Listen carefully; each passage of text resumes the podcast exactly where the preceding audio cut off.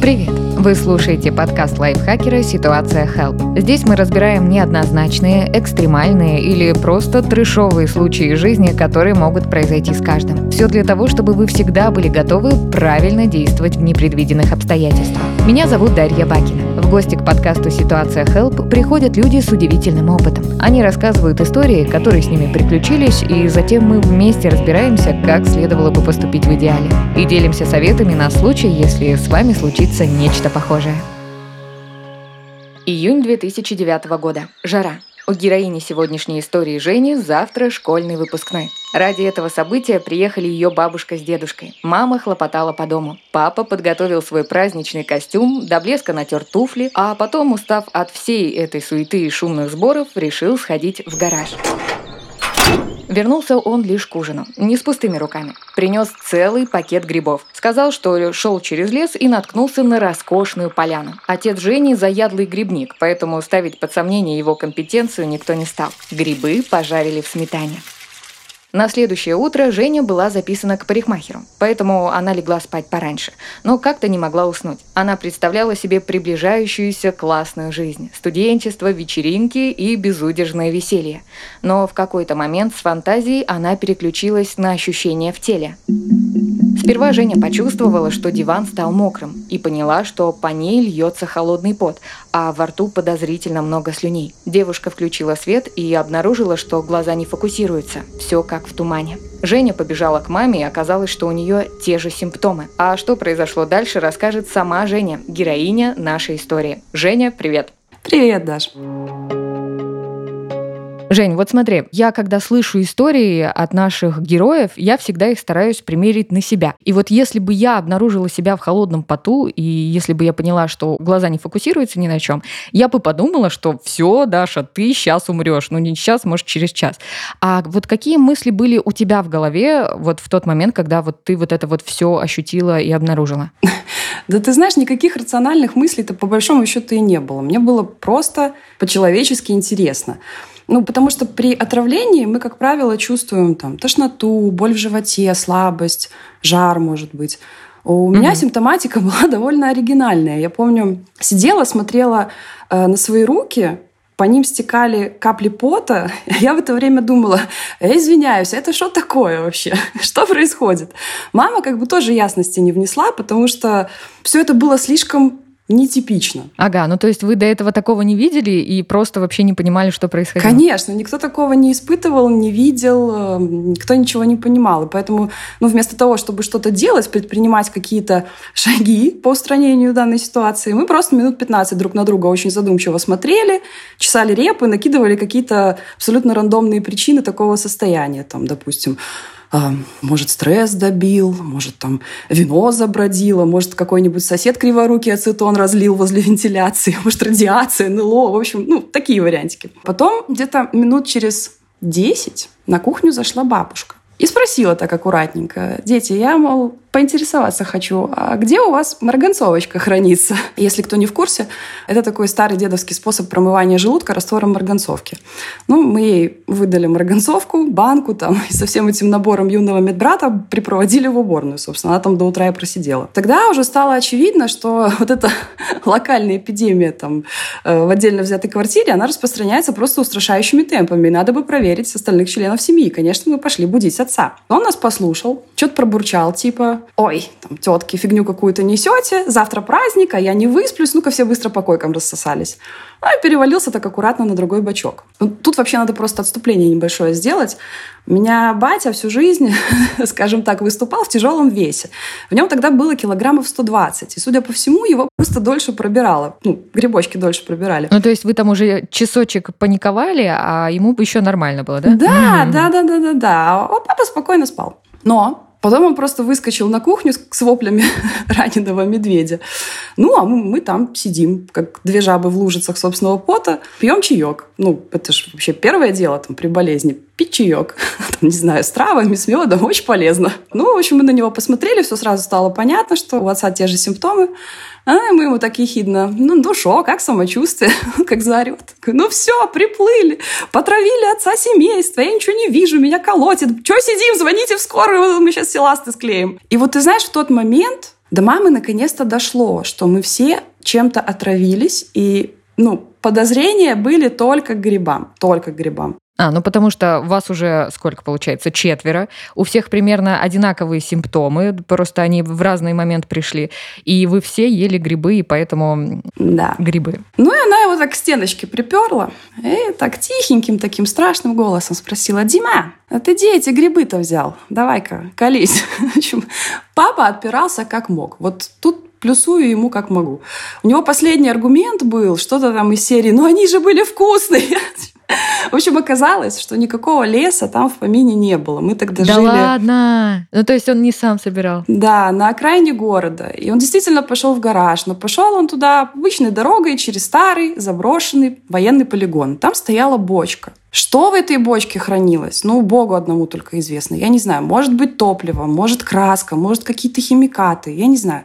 В общем, эти грибы росли прямо под бочкой. Они просто оказались токсичными. Возможно, съедобными, но слегка токсичными. В них что-то попало. Да уж, слушай, он знал вообще эти грибы? Ну, то есть, в принципе, он мог же их видеть до этого, вы их могли до этого есть, такой же вид грибов, но просто из-за того, что там вот эти вот химикаты из-под бочки, они были ядовитые, поэтому, собственно, у него вопросов особо не возникло. Он не подумал, что они могли в себя впитать какие-то токсины. Да, это было единственное его оправдание, потому что на самом деле, ну, эти грибы довольно распространенные в нашей местности, и собирали мы их не раз, и все вместе собирали, собирали, готовили. То есть, ну, подозрений вообще никаких не было. То есть, если бы он не рассказал вот эту историю про бочку, ну, возможно, мы бы подумали, что там попался какой-то лже. Вот знаешь, есть там ложные да, опята. Да, да. Там. Вот. Но так это были обычные грибы, которые ни у кого вообще не вызвали никаких вопросиков. Ну вот смотри, а вы поняли, что у всех одинаковые симптомы примерно, а, под слюни и расфокус, и все это из-за грибов, и что вы сделали? Вы вызвали скорую, поехали или пешочком побежали в больницу? Что вы делали? Я бы хотела сказать, что да, мы вызвали скорую, мы поехали в больницу ровным строем но... на промывание, но нет.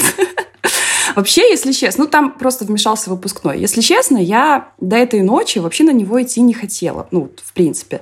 Понимаешь, я вот объективно понимала, что я заканчиваю не частный там колледж в Лондоне, а обычную общеобразовательную школу в регионе. И э, на выпускном у меня не будет абсолютно никакой интриги. Ну вот что там может быть интересного? Столовка, Завуч в платье раздает всем грамоты, там, споет какая-нибудь школьная звезда про крылатые качели. Не знаю, салатами обожремся майонезными, потом какой-нибудь ансамбль песни и пляски, пырышки, пупырышки, что-нибудь на баяне сыграет. В общем, идти не хотелось. Но в тот момент, когда рука отца потянулась к телефону, чтобы набрать 103, мне стало просто дико обидно. Просто вот до слез обидно. То есть получается, вот эти вот 11 лет моих мучений в школе никто не зафиналит. Пока мои одноклассники будут там неистово выжигать танцпол под белые розы, я буду лежать на клизме. Получается так, да? А у меня платье красивое, локоны голливудские, в конце концов. Ну, я заслужила этот вертеп весь, мне туда надо, понимаешь? И я так ножкой топнула, значит, никто никуда не звонит. У меня завтра выпускной, мы сдали деньги, все, мы идем. Это самый важный аргумент. Мы сдали деньги, ребята. Да, мы, мы сдали деньги, мы должны там сожрать на всю сумму и выпить. И ты знаешь, удивительно, это все как бы шутки шутками, но удивительно, но мои абсолютно здравомыслящие родители, ну, эта история не в счет. вот. Они согласились. Они согласились просто там сидеть и ждать, пока всех отпустят. Телефончик мы, конечно, рядышком с собой держали, там, на всякий пожар. Если сильно плохо станет, да, то точно уже да, будем да, скоро вызывать. Ага. Уже так наверняка позвонить. Ну, сидели, ждали до 5 утра. Чаек пили. В общем, я никогда в жизни столько чая не пила, и, честно говоря, после той истории я его терпеть не могу, этот чай.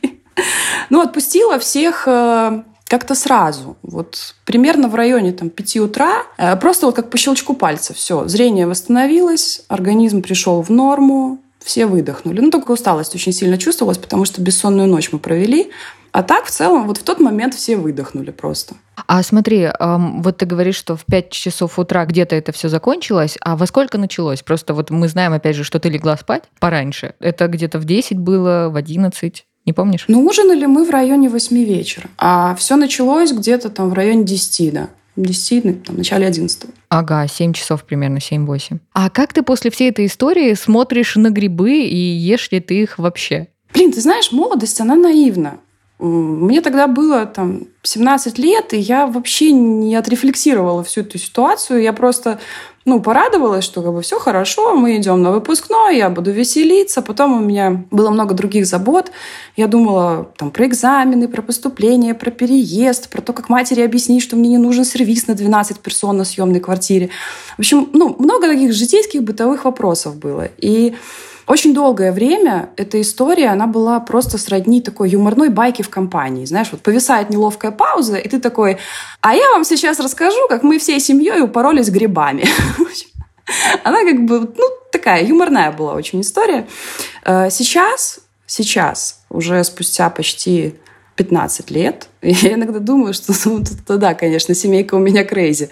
И сейчас, там, с высоты своего возраста, я бы, конечно, поступила по-другому. Конечно, в первую же очередь, там, я бы не стала Э, ждать, пока проснется вся семья. Я, конечно, бы позвонила в скорую. Но э, вообще эта история, она не оставила какого-то глубоко травматичного опыта, и я езжу за грибами, я их очень люблю собирать, готовить, там, мариновать. Но бочки мы обходим стороной с тех пор, да? Бочки обходим стороной, конечно, но в целом мои отношения с грибами никак абсолютно не изменились. У меня единственное вот во всей этой истории, у меня не ел грибы брат, в тот вечер, и он их, в принципе, не очень любит. И ну, просто ему повезло, он проспал всю ночь, а потом на утро, когда узнал, чем мы занимались, он просто дико с нас со всех ржал, и до сих пор, когда мы эту историю в семье вспоминаем, говорит, что мы просто куча неудачников. Вот, но вот он грибы не ест. Ему как-то видно постфактум отрикошетило. Он понаблюдал со стороны, так типа, не, все, спасибо, это без меня. А папа как-то э, сделал какие-то выводы, может, тоже не ходил по грибы или все в порядке было? Ходил. А мы фаталисты, наверное, немножко. Ну, там, знаешь, молния два раза в одно место не бьет. Давайте подосиновички, там, нарежем, все нормально. И, наверное, последний вопрос. У тебя будут какие-то маленькие, возможно, советы какие-то, которые а, помогут мне и нашим слушателям уберечь э, себя от таких приключений, как в твоей истории. Например, никогда не ешьте грибы, хотя ты спокойно ешь, спокойно все это пережила, и все в порядке. Ну или, может, у тебя есть какие-то мини-радикальные советы? Ешьте шампиньоны. Я, кажется, еще ни разу не видела истории про то, как шампиньон-убийца покосил всю семью. Жень, вообще спасибо тебе, что ты поделилась этой историей. Я, знаешь, я теперь вообще на все грибы буду смотреть э, с такой настороженностью какой, даже на шампиньоны. Со скепсисом? Да, именно с ним. Даже на магазинные шампиньоны. Я буду очень-очень внимательна. Спасибо тебе большое за историю. Женя и ее родные легко отделались, но это не значит, что у любого отравления грибами будет хэппи-энд. Дело в том, что каждый вид ядовитых грибов по-разному вредит организму. В одних случаях из последствий будет только диарея, а финалом других может стать смерть. Отравиться грибами может любой человек, и неважно, кто их собирал, новичок или человек с опытом. Проблема в том, что уложить вас на больничную койку могут даже съедобные грибы. Они имеют свойство портиться, поэтому в идеале грибы нужно готовить или сушить в день сбора. Вообще грибы бывают съедобные, несъедобные и условно съедобные. Третий вид содержит вредные вещества, но их можно вывести при помощи обработки – варки, жарки, вымачивания или сушки. Если этого не сделать, можно оказаться в больнице. А еще существуют грибы, которые ни в коем случае нельзя сочетать с алкоголем. Например, навозники и говорушки содержат токсичное вещество каприн. При его контакте со спиртом отравление вам обеспечено. Если же вы обожаете вставать в 5 утра, бродить по лесу с ножиком в руках и выискивать грибницы, но при этом не хотите промывать желудок из-за отравления, помните про следующие правила. Собирайте только хорошо знакомые грибы. Обходите стороной грибные поляны, которые расположены возле дорог, свалок и промышленных предприятий. Не кладите в свою корзину червивые грибы. Не давайте грибы детям. И, наконец, соблюдайте технологию приготовления. Никакие грибы не стоит есть сырыми. Если же грибы были собраны до того, как вы услышали эти советы, то, что я расскажу дальше, может быть полезно. Первые признаки отравления появляются через несколько часов после того, как грибы попали в желудок. Наша героиня Женя рассказывала, что симптомы накрыли сначала ее и ее маму, а спустя примерно час папу и бабушку. То, как скоро у человека проявятся признаки отравления, зависит от его возраста и массы тела, а еще от вида и количества съеденных ядовитых грибов. Вот некоторые возможные симптомы. Тошнота и рвота, диарея, головная боль и головокружение, боли в животе, жажда, общее недомогание. При подозрении на отравление грибами не стесняйтесь вызывать скорую. Пока медики в пути, стоит вызвать рвоту, если ее не было, принять активированный уголь. Эти простые действия помогут уменьшить тяжесть отравления. А вообще, самый простой способ избежать его – есть только магазинные грибы, например, шампиньоны или вешенки. Они выращиваются в теплицах и не представляют опасности. Но даже несмотря на это, при покупке обращайте внимание на срок годности и готовьте грибы по всем правилам. Кстати, в описании к этому выпуску вы найдете ссылку на статью о том, как определить съедобный гриб или нет. Это был подкаст «Ситуация Help». Здесь мы разбираем неоднозначные, экстремальные или просто трешовые случаи жизни, которые могут произойти с каждым. Все для того, чтобы вы всегда были готовы правильно действовать в непредвиденных обстоятельствах. Если у вас есть история, которой вы бы хотели поделиться с нами, пишите нам на почту подкаст собакалайфхакер.ру или в телеграм-бот подкасты лайфхакера. Подписывайтесь на подкасты лайфхакера в Телеграм и на всех удобных платформах, чтобы следить за новыми выпусками. Ставьте оценки, лайки и делитесь этим эпизодом, если он вам понравился. Так еще больше слушателей о нас узнают. С вами была Дарья Бакина. Этот выпуск мне помогали делать редакторы Дарья Костючкова и Кирилл Краснов, а также звукорежиссер Кирилл Винницкий.